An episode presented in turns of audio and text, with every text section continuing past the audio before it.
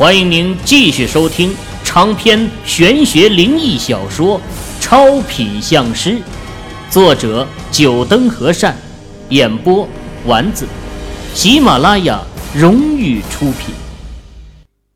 第十三集。做完这一切后啊，众人开始下山。郝建国身为县长，自然不能待在这里。刘安山拍胸脯，把安麒麟的事情给承担了下来。郝建国也就和王秘书离开了。秦宇大舅也是一位镇长，自然也不好在这里久待。只有秦宇不能离开，他还要在这里再寻一块风水宝地。啊，秦大师，麻烦你了。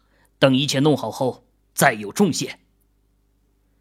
郝建国临上车前，从公文包里掏出了一个厚厚的信封，颇为诚恳地交给了秦宇。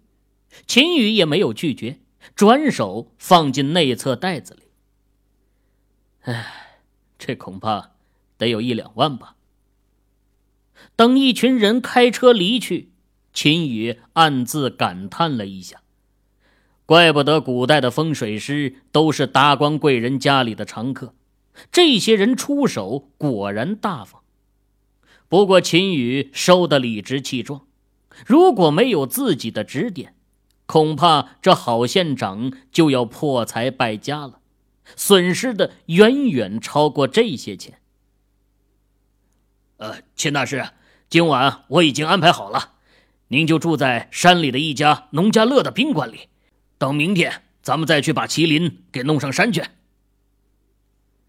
刘安山从一旁走出来说道：“刚才郝建国给秦宇信封的时候，他故意躲开了。不得不说，这些当官的可都是人精啊，对于时机把握的非常准确。”刘安山刚刚也趁机给一个石材老板打了电话。叫他明天送两尊麒麟石雕过来。作为铜巴山旅游开发管理会的主任，他没少和石材老板们打交道。对方也表示明天一定给送到。两人上了车，又到来客居吃了晚饭。秦宇拒绝了刘安山邀请他晚上去放松一下的建议，让对方载他到宾馆。便直接进了房间休息了。一夜没话，清晨，虫鸣鸟叫声把秦宇从梦乡中唤醒。秦宇洗漱好，下楼打算去宾馆的食堂解决早餐问题。这刚走到食堂，就发现一男一女坐在不远处的位置上。秦宇不禁感叹：“这世界怎么这么小啊？这姐弟俩难道也住在这里？”哎，姐，这不是姓秦那家伙吗？莫永兴抬头看到秦宇，朝着身边的莫永新说道：“莫永新似乎在思考着什么问题，听到弟弟的话语，抬头朝前方看了一眼，看见秦宇。”迷人的俏脸露出笑意，红唇一张，说道：“秦先生，没想到我们又见面了，真是好巧啊！”“哈哈，是挺巧的。所谓伸手不打笑脸人，虽然秦宇对这姐弟俩都没什么好感，但是也不好摆着脸色，当下打着哈哈就打算离开。”秦先生也是来吃早餐的吧？不如大家一起吧。就在秦宇打算离开的时候，莫永新又开口劝道，甚至还把身体挪出了一个位置给秦宇让座。呃，那就不好意思了。人家女的都主动让座了，秦宇也不好扫人家面子。再说，只是一起吃一顿早餐而已。反正那寻龙盘在自己手中，自己铁定了不卖，对方总不能拿自己怎么样吧？秦宇坐在了莫永新先前的位置上，只感觉屁股传来暖意，不用说也知道，是先前莫永新臀部留在板凳上的体温。秦宇脸上闪过一道尴尬，不过随即就释然了，出声朝食堂的师傅吆喝了：“哎，来一碗清汤。”大早上的喝汤，脑子有病吧？莫永兴对秦宇是怎么看怎么不顺眼，听到秦宇叫喊着来一碗清汤，嘀咕道：“秦宇虽然听到了对方的嘀咕，却没有解释。这清汤啊，在很多外来人听来会理所当然的以为是一道汤，应该是味道清淡。”而且呀，不油腻。不过本地人才会知道，清汤其实是一种点心。很多人吃过小馄饨，无不被它晶莹剔透的皮子、鲜美无比的肉馅儿、柔嫩滑爽的口感所折服。但和清汤相比，则是小巫见大巫了。清汤的皮手工擀制。薄如纸翼，清汤的馅儿用刀背锤打出来。大师傅左手捏皮，右手拿一只竹片蘸点肉馅儿。只见竹片飞扬，双手翻动，眼花缭乱之际，肉馅儿已经和皮子混为一体，成了一个小而又小的清汤。放在汤锅里这么一滚。立即起锅，盛入碗里，撒上葱花最后点缀一点猪油和香油。这色、这香、这味儿，怎不令人神往？秦宇以前上学的时候啊，每天早上就是去摆摊的地方吃上一碗清汤，尤其是冬天，这热汤下肚，整个人都感觉暖和和的。而莫永新姐弟俩点的是鸡蛋面，等到秦宇的清汤上来的时候，莫永兴的眼睛都直了。吃清汤讲究趁热，就着滚烫的汤水。秦宇悉悉嗦嗦的吞吐声更是让他嘴馋呢。再看一眼自己碗里的鸡蛋面，怎么都觉得没有对方的好吃。其实啊。从制作成本来讲，清汤的成本要远低于鸡蛋面，用料也很简单。在摆摊的早餐店中，一碗清汤也就两块钱，但就是这么平凡的一道点心，却是本地人不论老少都是十分喜爱的。莫永兴刚刚嘲笑了秦宇。此刻虽然也想吃上一碗清汤，却是拉不下这个脸面，把筷子一扔，暗自在那儿生着冷气。秦宇瞥了一眼，心中好笑，这简直和一个被家里宠坏了的小孩子性格一样嘛。而莫永新仍然慢条斯理地吃着面条。秦宇不得不承认，有一种女人。天生就是受上天眷顾的，无论是干什么，动作都是那么的优美。等秦宇一碗清汤吃完，莫永新也刚好把鸡蛋面吃光，从挎包中抽出纸巾，把涂抹在红唇上的汤汁擦掉。莫永新把剩下的半包纸巾递给了秦宇。这时。熟悉的手机铃声恰好在这个时候响起。秦宇一看来电，是刘安山打过来的，想必是麒麟已经运到了吧？喂，啊，刘主任呐，哦，麒麟已经到了是吧？哎，好，那好，我就在宾馆门口等你来接我。秦宇挂了电话。正打算和这姐弟打个招呼就离开，莫永新却突然开口说：“秦先生来这里是帮别人看风水的吧？”你怎么知道？秦宇自认知道这件事的几个人，没有人会对外声张，毕竟还要照顾到影响，尤其是郝建国作为县长，更是不可能让这件事对外宣传出去。啊，秦先生不要误会，我只是猜出来的。秦先生看样子不像来游玩的，而且麒麟作为一种瑞兽。本就是风水师经常用来镇煞的一种道具，不知道我们方不方便和秦先生一同去看看？想要收听更多有声小说，请下载喜马拉雅手机客户端。莫永新今天没什么事儿，他想到秦宇也是一位风水先生，是真的想跟过去看看。这段时间，通过和贺平师傅的交流，他也明白，一般情况下，风水师是不会动用麒麟的，除非是出现煞气需要去镇压。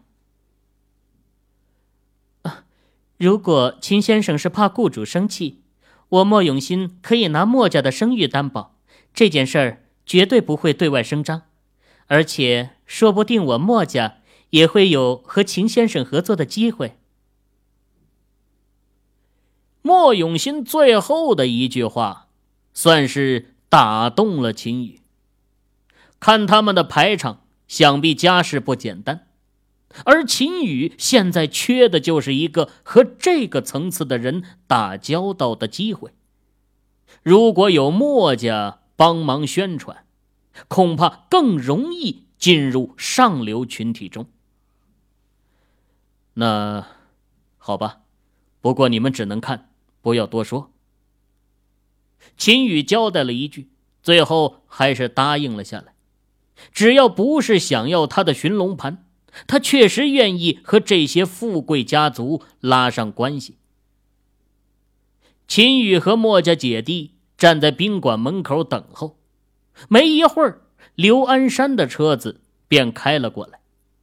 瞧见秦宇和墨家姐弟站在一起，脸上露出疑惑的神色，问道：“呃，秦大师，呃，这是……啊，这两位是我的朋友，今天和我们一同前去。”秦宇没有过多的解释，这个理由想必刘安山也不会相信，毕竟从昨天在来客居的事情看。双方称不上有多友好。不过刘安山也是个人精，反正秦宇是这件事的主导，他只是负责帮忙的。秦宇既然要带人去，那就让他带着就是了。哦，既然是秦大师的朋友，那就一起上来吧。不用，我们自己有车，你们在前面走，我们在后面跟着就是了。莫永兴虽然不理解老姐为什么要跟着秦宇，不过对于刘主任实在是没有什么好脸色，也不愿上他的车。莫永新听后也没有其他的表示，显然也是默认了自家老弟的话语。秦宇也没有多说，进入刘安山的车子，行驶在前面，悍马车跟在后面。呃，秦大师啊，这女的长得漂亮是漂亮，就是太冷了点啊。刘安山开着车，回头冲秦宇露出莫名的笑意，显然在他的眼中，认为秦宇是对莫永新有意思，才让对方跟着。秦宇苦涩的摇摇头，也不辩解。总不能告诉他，我这是在给自己寻找潜在客户呢。姐，咱俩跟着姓秦的那家伙干嘛？你觉得秦宇这个人怎么样？莫永新没有回答自家老弟的问题，反而反问道：“哼，闷骚男一个。”莫永兴不屑的撇嘴。不知道为什么，对于秦宇，他就是看着不顺眼，尤其是对方经常摆出无视他的神情，更是让他郁闷不已。莫永新白了自家老弟一眼，好看的眼瞳一挑，却是不再理会他，闭上眼睛靠在真皮沙发上，不知道想着什么。再次来到石岩峰山下，已经停了一辆敞篷货车，货车上两尊百十来斤重的麒麟石雕显得耀目，车边还有几个。衣衫沾染着石料灰尘的工人正蹲在地上抽着烟。哎，你们是富华石材厂的工人吧？两辆车停好位置，刘安山下车，朝蹲在地上抽烟的工人问道：“哎，我们是富华的工人，您是刘主任吧？老板叫我们把这两座麒麟运到这里，然后听刘主任的安排。”看到刘安山问话，几个工人麻溜的站起身来，有的烟还没吸完的工人直接把烟头在地上戳灭，把剩余的半截香烟放在口袋里，却是舍不得扔掉。啊，你们几个帮忙把这两尊麒麟给抬到那半山腰去。刘安山手臂一指，吩咐道：“所幸这麒麟一个。”也就百十来斤重，几个工人从车内抽出绳子，将麒麟绑好，又拿出一条扁担，两个人挑着一个也能上山。于是四个工人刚好抬两个。秦宇跟在一边小心注意着，还不时的帮忙推一把。经过昨天的开路，这上山的路啊，没有磕磕绊绊，倒也是有惊无险。一行人和一对麒麟都到了坟墓前。运完麒麟，几个工人本想离去，不过秦宇却拦住了他们。从郝建国昨天给的那些钱中抽出八张一百的钞票，一人给了两百，麻烦他们再耽搁一下。这位老板，这可使不得，我们老板交代过的。您要有什么事情，直接吩咐就是了。哎，不要给钱的。哎，拿着，这钱你们还必须拿。再说一会儿还要再麻烦几位大哥。秦宇不由分说的把钱放在工人们手里，这也是一种风水规矩，就好比人死后下葬，对抬棺的人，主家必然要好吃好喝的供着。还要付报酬的道理是一样的。几位工人交换了一个眼神，最后还是收下了这两百块，每个人的脸上都露出了喜色。这一趟出来的还真值，不但有工钱拿，还能有额外的收入。这接下来的事情，其他人就插不上手了。墨家姐弟站在一旁。几位工人也站在一边，刘安山看了一下，最后还是站在了墨家姐弟这边。毕竟工人身上那股汗臭味可不好闻，大家都一脸好奇的望着场中的秦宇。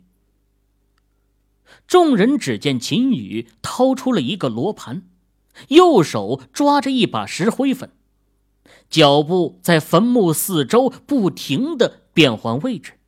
时不时的看一下罗盘，又在某个位置用石灰粉在草地上撒出了一个白圈。这些动作看似简单，不过却耗费了秦宇一个多小时。秦宇刚才做的一切呀，只是为了找寻出白虎回首煞的两个煞气最重的方位。两个白色石灰圈的位置。恰好位于坟墓两边。如果从坟墓宝顶中间量起的话，就会发现，这两个白圈到宝顶的长度竟然是分毫不差。好了，麻烦四位大哥把这两尊麒麟挪到那两个白圈之内去。不过注意，麒麟的正面要先对着墓碑一边。秦宇收好罗盘，朝着站立在一旁的四位工人说道：“哎，好的。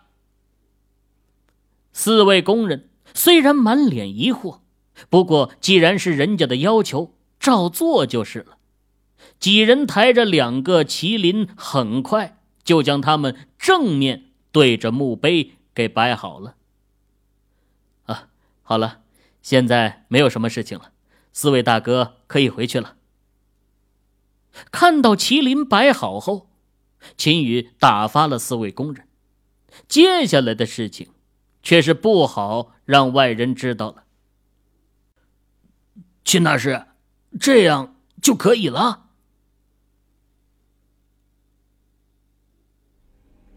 各位听友，您刚才收听到的是喜马拉雅荣誉出品的长篇玄学灵异小说《超品相师》。作者：九灯和善，演播：丸子。更多精彩有声书尽在喜马拉雅。